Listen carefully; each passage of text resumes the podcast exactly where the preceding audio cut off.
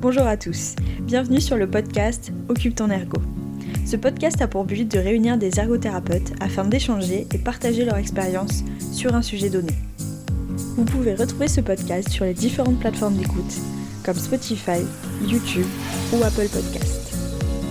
Si vous souhaitez échanger sur le sujet qui a été abordé aujourd'hui, je vous donne directement rendez-vous sur Facebook sur le groupe privé du podcast Occupe ton ergo. N'hésitez pas à y laisser un commentaire, nous vous répondrons avec grand plaisir. Je suis Marine Dahl, ergothérapeute depuis 2019 et je coordonne ce podcast. Voici un court extrait du dernier podcast enregistré qui s'intitule La recherche en ergothérapie et a été réalisé en collaboration avec Clémence Lano, ergothérapeute et passionnée de recherche et de sciences de l'occupation. Ici, je demande à Clémence s'il est possible pour des ergothérains de se lancer dans la recherche. Je vous spoil un peu, mais oui, c'est possible et elle vous explique comment. Au niveau de la production de la recherche, donc euh, par exemple, euh, on est ergothérain et euh, demain on veut faire de la recherche, comment on fait Et est-ce qu'on est obligé de reprendre ses études pour être légitime de produire de la recherche? Non. Merci, super. nouvelle. Déjà, la légitimité, pour moi, on l'a en tant que professionnel. En tant que professionnel, on a des compétences, on a une réflexion, on a cet entraînement à la démarche de recherche. Et donc, il n'y a pas besoin de chercher une autre légitimité sur, euh, sur notre réflexion de recherche. Après, c'est sûr que si on veut la formaliser, si on veut construire quelque, une recherche vraiment structurée, avec peut manquer d'outils des fois. Voilà, avec des statistiques, avec une méthodologie. Et alors, euh, faut pas oublier que dans les CHU, par exemple, il y a des gens, il y a des méthodologistes qui vont te Ah construire toute ta méthodologie. Il y a des statisticiens qui vont te faire tous tes calculs. Donc, voilà, en fonction de l'ampleur de la recherche que tu veux mener, tu vas avoir besoin de monde ou pas.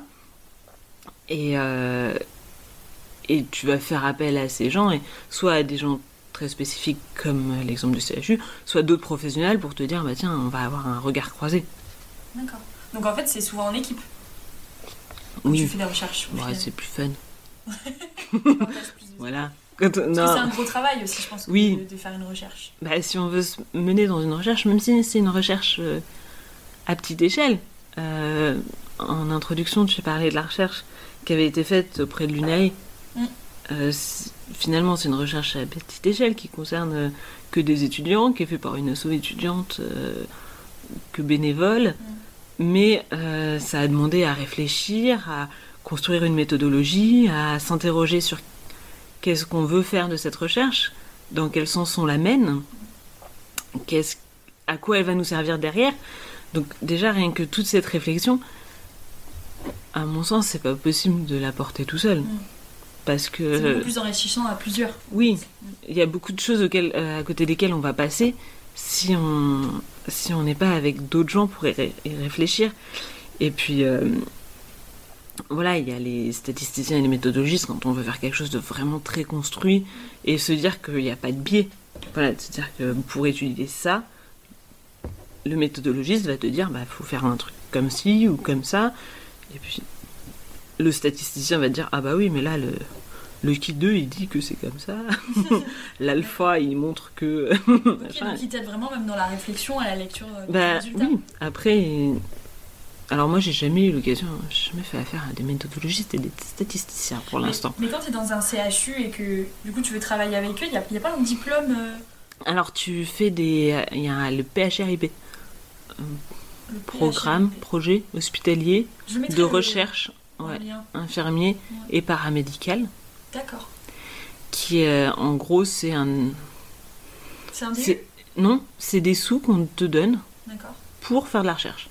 En fait, tu te dis, tiens, moi je ferais bien de la recherche. euh, voilà, je suis à l'hôpital, je travaille en rééducation, euh, je suis ergo. Je me rends compte que euh, euh, le test du gâteau au chocolat, du fondant au chocolat, euh, c'est bien. Mais euh, peut-être que si on faisait un test autour hein, du pot-au-feu. Ouais. voilà, imagine. Ce serait intéressant. Tu essayes de motiver ça. Alors là, on est à l'hôpital, donc il faut un médecin. Tu construis tout un projet où tu vas vraiment expliquer toute la démarche. Alors c'est fastidieux hein, de construire un PHRIP, il faut vraiment argumenter, se dire que, que le pot-au-feu, c'est un vrai intérêt stratégique sur ta recherche et que ça va apporter d'autres choses dans la connaissance que tu vas avoir euh, de la personne, de ses capacités à rentrer chez elle. Voilà. Tu dis à quel point c'est important. Tu le soumets et là, c'est euh, il y a des commissions, il me semble, qui te disent euh, bon bah ok, beaucoup, on vous donne des sous et puis vous avez tant de sous, tant de temps pour faire votre étude. Et puis après, vous faites un retour et ça permet de. Et c'est sur ton temps de travail C'est sur le temps de travail, oui. Nous vous remercions d'avoir écouté cet extrait. Vous pouvez retrouver l'intégralité de l'épisode sur les différentes plateformes de podcast et sur YouTube. A très bientôt